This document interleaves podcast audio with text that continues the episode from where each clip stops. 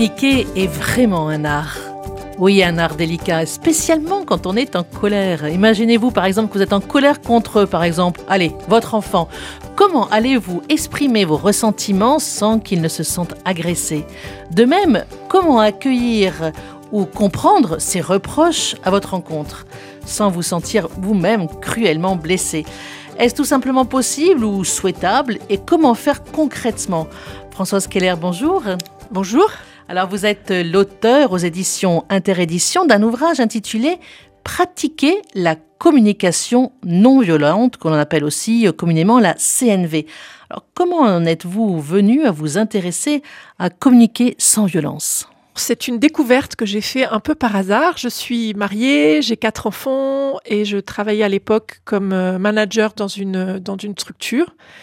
Et régulièrement, je, me trouvais confrontée au fait que je vivais dans les relations des choses qui ne me convenaient pas, dans les relations familiales, mais je crois que ce qui m'a encore plus touchée, c'est dans les relations professionnelles, où je trouvais que parfois on avait des habitudes qui me semblaient pas aller dans le sens de la coopération, et moi j'adore la coopération. Et du coup, j'ai voulu comprendre en fait qu'est-ce qui fait que euh, la coopération soit pas quelque chose qui est une, une, une attitude classique et évidente pour chacun. C'est délicat en fait. C'est délicat parce que la plupart d'entre nous, on n'a pas appris en fait à, coopérer. Et quand j'ai découvert la communication non violente, je me suis dit, mais c'est ça que je cherche, c'est ça qui met des mots sur ce que j'ai envie de vivre, et c'est ça qui me donne des clés très concrètes pour euh, développer des relations qui me vont et qui me satisfont et qui satisfont les autres. Et du coup, je me suis formée pour moi d'abord, et puis après, je me suis dit, je peux pas garder ça que pour moi, et maintenant j'ai de la joie vraiment à le partager et à le transmettre. Alors, euh, vous dites les relations en général, c'est quelque chose qu'on peut vivre dans tous les aspects de notre vie? Donc, ce qui me touche effectivement beaucoup dans ce processus, c'est qu'il s'adapte à l'ensemble de nos relations. Donc, aussi bien déjà la relation avec soi, euh, nos relations avec nos proches, notre famille, nos voisins, euh, nos amis, et puis les relations professionnelles dans l'entreprise, dans le secteur associatif, dans nos engagements aussi citoyens, oui, je connais pas d'espace où euh, la CNV peut pas être transformatrice en fait. Souvent, on a ce désir, ce désir de partage, ce désir de, de, communion, ce désir d'unité, euh, ce désir d'expression ou d'écoute. Et puis, euh, j'allais dire, entre guillemets, il y a un bug, on ne sait pas pourquoi, ça marche pas, il y a de l'agressivité qui arrive. Et puis on se dit, mais comment on en est arrivé là? C'est pourtant pas ce que je souhaitais au plus profond. Hmm. C'est ça l'expérience de beaucoup? Oui, en fait, l'expérience, c'est très frappant quand on demande aux gens, euh, voilà, qu'est-ce que vous avez envie de vivre? Effectivement, ils disent cette qualité dont vous parlez, c'est-à-dire qu'on a tous soif de relations dans lesquelles chacun peut être entendu, respecté, on a tous besoin de donner du sens à notre vie, etc. Il y a des moments où on y arrive très bien. Donc la CNV, c'est pas quelque chose de nouveau. Il y a des moments où on pratique la CNV, j'ai envie de dire, sans se rendre compte. Ça nous paraît, voilà, on a tous des expériences de relations qui sont fluides, joyeuses, créatives, nourrissantes.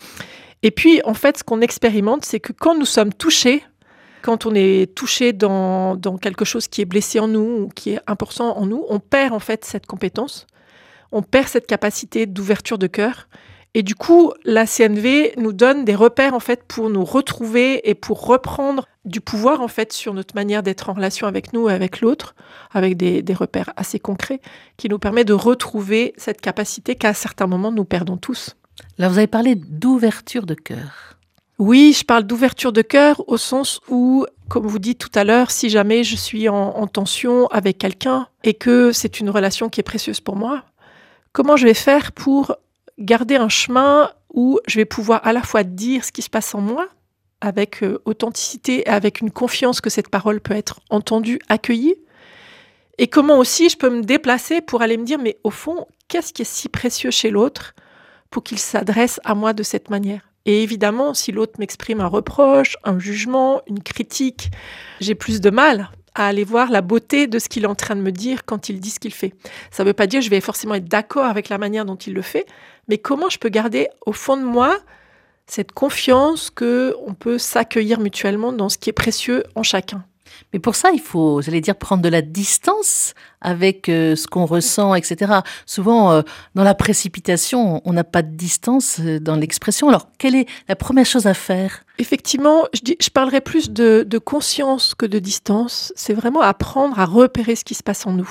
Et la première chose qui se passe, qui nous fait perdre en fait cette capacité d'ouverture, c'est qu'à certains moments, on a des jugements, des exigences, euh, des critiques qui nous arrivent dans notre mental, dans notre tête, des jugements contre l'autre, des jugements contre soi, et que la première étape du processus CNV va être de repérer en fait ces jugements et de les observer comme on, comme on serait observateur en fait de bienveillant hein, de, avec soi-même.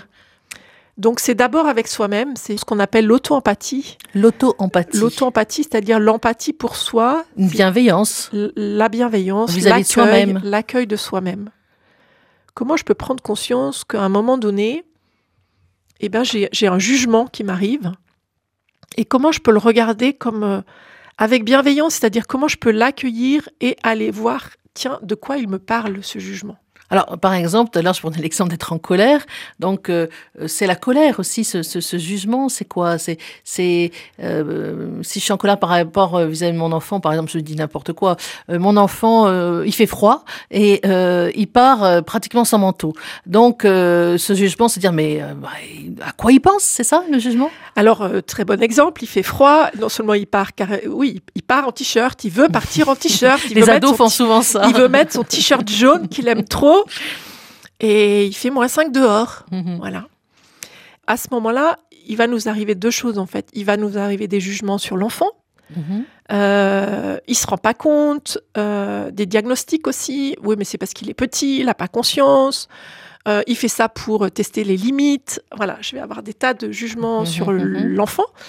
Et puis, je vais avoir aussi des jugements sur moi, ou peut-être sur le conjoint, en me disant mais c'est moi qui sais pas l'éduquer, c'est moi qui sais pas me faire entendre, je suis trop autoritaire et du coup maintenant je le paye. Voilà, c'est ça. Observer que dans le film de notre tête, il y a des tas de jugements qui nous arrivent et qu'on apprend à écouter, à démêler et on essaye de voir ce qu'il y a dessous.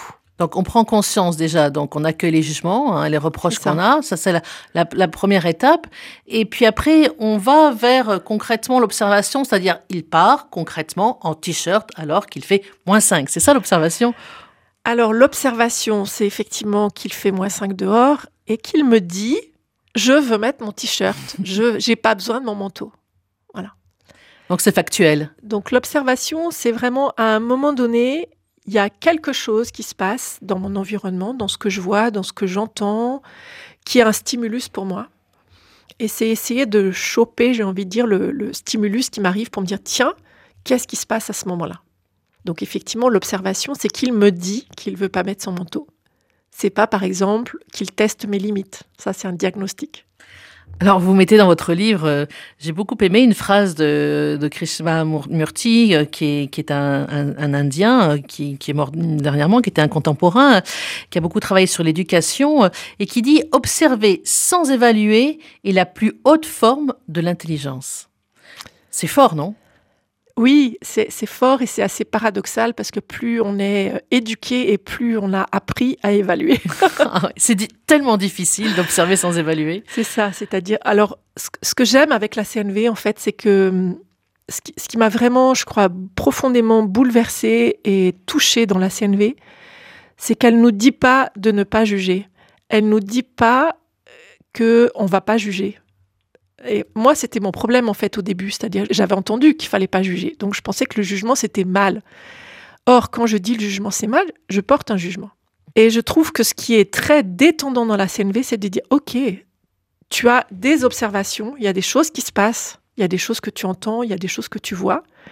Et quand tu entends et quand tu vois ces choses, ton mental, ta tête, ton esprit, ton une forme d'intelligence produit des jugements. Donc on accueille ces pensées, ces jugements. On accueille et on observe juste que c'est deux choses différentes.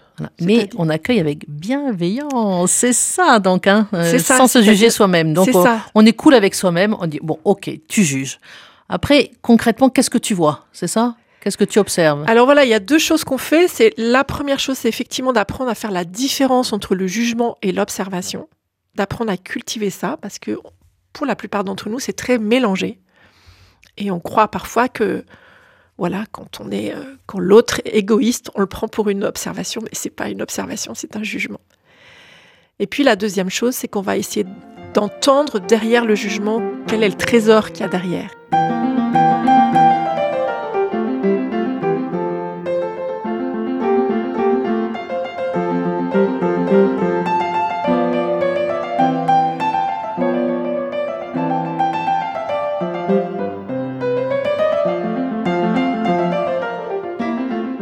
Avec vous, Françoise Keller, nous parlons donc de la communication non violente et vous dites que derrière les jugements, il y a un dragon qui est, qui est derrière, euh, qui, protège finalement quelque chose. Alors, on va poursuivre parce que j'ai hâte de savoir hein, quel est le trésor qui protège. Mmh. Alors, on accueille ces jugements, on observe et puis on se relie aussi, euh, j'allais dire, euh, à ses sentiments. Par exemple, je suis euh, une, colère noire, ça c'est un sentiment. C'est on, se relie à quoi? À ce qu'on à ce qu'on vit, à ce qu'on ressent. À... Chaque fois qu'on a un jugement, que ce soit un jugement positif ou un jugement négatif, on peut observer qu'en fait l'état de notre corps a changé. Mm. C'est ça qu'on appelle le sentiment en fait, c'est-à-dire qu'il y a quelque chose dans notre corps quand j'ai un jugement négatif, en mhm. général, j'ai un sentiment désagréable qui peut être de la tension, qui peut être de la crispation, qui peut être euh, d'avoir mal au ventre, d'avoir la gorge nouée, voilà. et souffle coupé. voilà, les larmes aux yeux, et qui va être associé à des sentiments qui peuvent être de colère, qui peuvent être de peur, qui peuvent être de tristesse, voilà.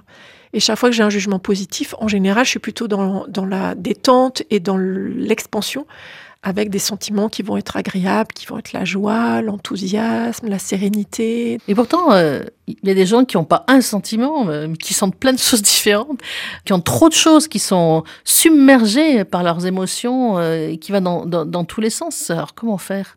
Alors il y a plusieurs possibilités à ça. Il y a effectivement des personnes qui, sont, qui ont la chance d'avoir de la sensibilité. La chance? La chance parce que le sentiment, va voir aussi, qui donne des indications sur les besoins fondamentaux et qui ont besoin d'apprendre à démêler leurs sentiments. C'est-à-dire mm. qu'elles captent beaucoup de choses et qu'elles ont du mal à, voir que, en même temps, elles sont à la fois, par exemple, joyeuses et en même temps, elles sont inquiètes. Et que chaque sentiment va donner des indications de besoins différents. Parfois aussi, elles sont submergées parce qu'en fait, elles n'ont pas écouté qu'il y avait un sentiment qui commençait à monter et le sentiment et le besoin, c'est un petit peu comme un petit enfant. Si on l'écoute pas, ben, il va trouver les moyens de se faire entendre. il va prendre de plus en plus de place. Donc c'est peut-être parce qu'au départ, cette fameuse bienveillance avec soi-même, on l'a pas eue et qu'on a voulu écraser un sentiment qu'on sentait monter. On l'écrase, on l'écrase, on l'écrase, on l'étouffe et puis finalement ça sort. Mais alors, c'est l'explosion, non? C'est ça. Il y a quelque chose de la vie en nous qui veut jaillir qu'on appelle le besoin fondamentaux. Pour moi, les besoins fondamentaux, c'est comme ça que je le nomme. C'est-à-dire, il y a quelque chose en nous qui veut s'épanouir, qui veut, qui veut jaillir, comme une source de la vie qui veut prendre de la place. Euh, c'est le besoin. Et si je l'empêche de jaillir, ou si j'entends pas qu'elle jaillit, elle va prendre de plus en plus de puissance parce qu'elle veut se faire entendre.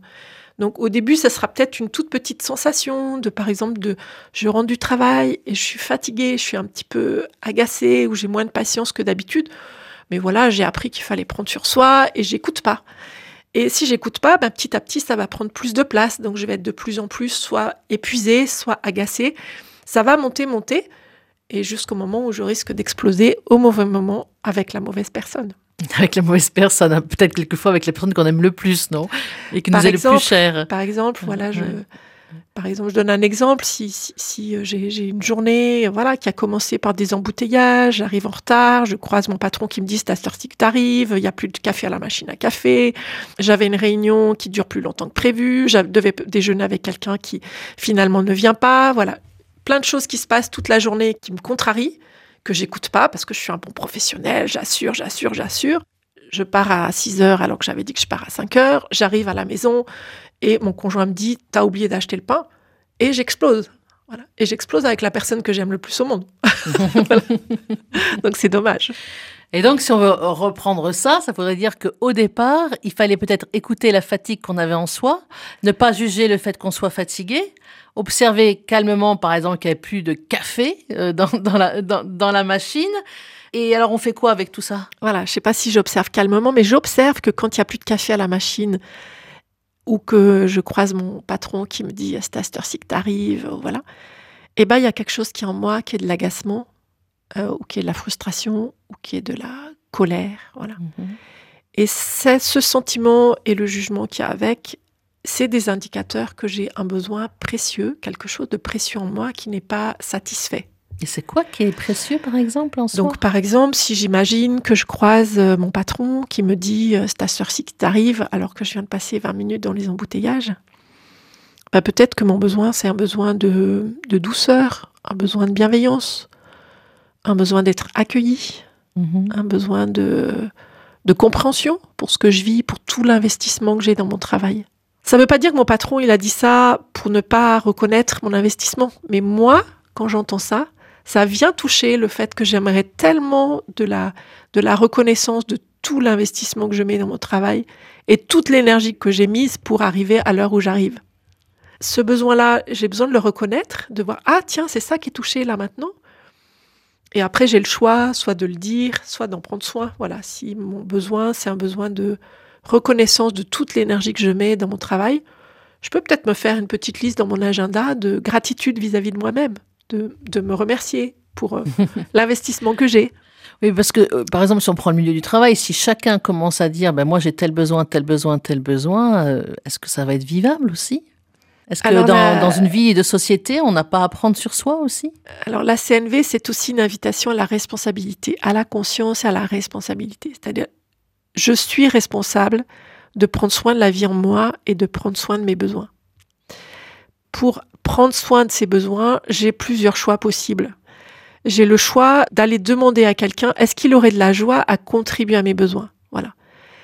Je me rends compte que j'aurais vraiment besoin de reconnaissance pour tout le travail que je fournis. Je vais aller voir un collègue, je vais lui dire voilà, est-ce que ça t'intéresse qu'on passe 10 minutes une fois par semaine pour se donner 5 minutes à chacun un feedback sur ce qu'on a apprécié l'un de l'autre? Ça va prendre 10 minutes à la machine à café et au lieu de critiquer euh, la société, on va faire ça et peut-être ça sera plus nourrissant si elle a de la joie à le faire. Donc il y a quelque chose d'aller chercher quelles sont les personnes sur cette planète qui auraient de la joie à contribuer à mon bien-être. Et c'est pas toujours la personne stimulus, par exemple. Peut-être que mon chef, au moment où il me croise, il n'a pas du tout envie de me donner de la reconnaissance parce que lui, ça fait un quart d'heure qu'il attend et qu'il a besoin de soutien et qu'il a besoin, voilà, et qu'il n'est pas du tout cette énergie-là. Peut-être qu'un collègue aura plus cette énergie-là. Peut-être qu'un ami, euh, mon conjoint, un thérapeute aura plus d'énergie à ça. Et puis l'autre chose, c'est qu'il y a aussi une forme de responsabilité au sens où de me dire, tiens, mais ce besoin, est-ce que je ne peux pas aussi y contribuer par moi-même? C'est-à-dire parfois j'attends des autres des choses que je pourrais nourrir chez moi. Euh, par exemple, je peux me faire un cahier, ce que font beaucoup de gens qui font de la CNV, c'est de faire un cahier de gratitude. Pour soi-même Pour soi-même. On se prend un petit cahier, puis on, se dit, euh, t'es pas mal finalement, euh, t'as fait ça, c'est bien, c'est ce genre de choses alors justement, on va pas dire c'est pas mal et c'est bien en fait. On va parce que ça, on sait, il y a une part de nous qui a peur de l'orgueil mhm. et il y a une part de nous qui sait que c'est pas si bien que ça. Donc on a un juge intérieur. Enfin, si vous êtes comme moi, moi j'ai un juge intérieur très fort. À la fin d'une journée, il voit tout ce que j'ai fait de travers. Donc si à la fin de la journée, je prends une feuille et je note que je suis une super formatrice ou une super intervenante, j'ai une partie de moi qui fait la liste de tout ce que j'ai fait de travers. Voilà. Donc ça, je sais que ça marche pas. Par contre, je sais que je peux être dans l'observation. Il y a réellement des choses que j'ai faites. Voilà, j'ai fait le choix ce matin de, mettre de l'énergie pour être là pour, pour cette émission. Je peux voir que j'ai fait des choses voilà, pour m'organiser, pour être là à l'heure et pour être présente, et je l'ai fait au détriment d'autres choses, forcément, c'est un choix que j'ai fait. Ça, c'est une observation, c'est un fait. Personne ne peut me dire que c'est faux. Voilà. Du coup, mon juge intérieur, il est beaucoup plus tranquille parce que c'est la réalité. Et je peux voir que quand j'ai fait ça, eh ben, ça a contribué à nourrir des besoins chez moi, des besoins de partage, des besoins de sens, des besoins de connexion, que le temps qu'on a pris avant l'émission, ça a nourri des besoins de, de lien, de, de complicité, de partage. Et ça, je peux l'observer. Voilà, c'est ça qu'on appelle la gratitude. Oui, la gratitude, c'est original parce qu'en même temps, on vous invite à dire euh, merci pour telle chose. Et puis, il y a aussi une démarche en même temps qui est une grande démarche, j'ai l'impression, d'humilité, de reconnaître ses besoins. Reconnaître, par exemple, qu'on a un besoin de reconnaissance, c'est pas simple. Ça demande de l'humilité de reconnaître que finalement, on a vraiment, on aimerait bien ne pas avoir besoin de reconnaissance, par exemple, hein, dans le surmoi ou la façon mmh. idyllique qu'on peut se voir et dire, ben, finalement, non, j'ai besoin de reconnaissance, j'ai besoin de douceur, j'ai besoin de, délicatesse, etc. Mm. Ça demande peut-être aussi euh, une, oui, une bonne dose d'humilité, non? D'humilité, d'apprendre à s'aimer soi-même. Je crois que c'est pas si facile que ça. On a, on, on, a plus de facilité sans doute à écouter un ami très cher que soi-même. J'aime beaucoup cette phrase d'Anne Philippe qui dit être à soi-même une présence amie. Une présence amie à soi-même. Je voudrais revenir sur une, critique que je vois très bien poindre et qui pointe aussi en moi d'ailleurs. C'est est-ce que c'est pas un peu égoïste tout ça? Allez, du nombrilisme, on, réfléchit tellement sur soi. D'abord, on n'a pas beaucoup de temps, euh, euh, c'est hyper individualiste. Euh, est-ce vraiment nécessaire? Alors, j'aime bien cette objection parce que c'est sûr que si c'était égoïste, moi, ça m'intéresserait pas. L'observation, c'est que quand j'écoute pas ce qui se passe en moi, en fait, je suis moins disponible aux autres. C'est-à-dire que si j'ai pas écouté les critiques que j'ai vis-à-vis d'un collègue, vis-à-vis de mon voisin qui fait de la musique le soir, etc., j'ai pas d'ouverture de cœur à aller écouter ce qui se passe en lui. Je suis pas disponible à la relation. Donc il y a quelque chose vraiment d'observer que le fait de prendre soin de soi, c'est pas pour être fermé, c'est pour être disponible à la relation. Et l'autre chose aussi qui pour moi est une clé essentielle dans la CNV, c'est qu'un de nos besoins fondamentaux, c'est de contribuer au bien-être des autres. Et une des intentions de la CNV, c'est de réveiller en nous ce besoin de contribuer au bien-être des autres et de réveiller ça chez l'autre. C'est-à-dire que si je fais quelque chose parce que je suis obligée ou parce que j'ai peur de perdre la relation, je ne le fais pas avec la joie de contribuer au bien-être de l'autre. Et du coup, je me, je me ferme en fait. Donc ce, ce, que je trouve intéressant, et je pense qu'on peut le confirmer dans nos expériences personnelles chacun, c'est que prendre soin de soi et prendre soin des autres, c'est la même chose en fait, c'est le même mouvement. La vie est un art. Bénédicte Draillard. Alors, euh, vous avez dit que vous étiez aussi formatrice, vous accompagnez aussi des personnes, bien sûr, dans ce chemin de la communication non violente. Est-ce que vous avez vu ça d'une façon expérimentale sur les personnes que vous accompagnez, que ces personnes-là, après avoir fait un retour de conscience sur euh, la façon dont elles vivaient euh, la communication, ça les a plus ouverts aux autres? Alors, c'est sûr que des exemples comme ça, j'en ai beaucoup. Oui, je peux prendre par exemple des témoignages de, de parents qui prennent conscience à certains moments qu'ils ont besoin de prendre soin d'eux. Et c'est pas facile pour une maman qui travaille, qui a des jeunes enfants, d'accepter de dire tiens, j'ai besoin de prendre un temps pour moi. Et je me souviens par exemple dans un atelier parentalité, dans un quartier qui était sensible, une maman qui était épuisée et qui disait en plus qu'elle avait absolument pas de temps pour elle. Et puis on a essayé de voir que dans son agenda, il y avait des moments où elle était seule, et je me souviens par exemple d'un moment où elle dit Ah bah oui, effectivement, quand je vais poster une lettre à la poste, je marche pour aller à la boîte aux lettres et j'ai cinq minutes où je suis seule. Et je lui dis Ok, pendant ces cinq minutes, comment tu pourrais écouter ce qui se passe en toi, t'apporter de la douceur, t'apporter de la bienveillance? Donc elle s'est entraînée à ça. Et elle a vu que du coup, elle était beaucoup plus disponible pour ses enfants et que quand elle faisait quelque chose, par exemple la vaisselle, par exemple l'aspirateur ou s'occuper des devoirs, elle le faisait parce que c'était joyeux. Elle le faisait pas d'un lieu où je le fais parce que je suis obligée ou, d'être déconnectée d'elle-même. Elle témoignait qu'elle était beaucoup plus présente en fait à sa vie de famille et beaucoup plus disponible en fait. Un grand merci Françoise Keller, nous avons hâte de voir prochainement ensemble. Alors enfin, comment on va pouvoir s'exprimer après avoir été bienveillant avec soi-même? À bientôt. Merci.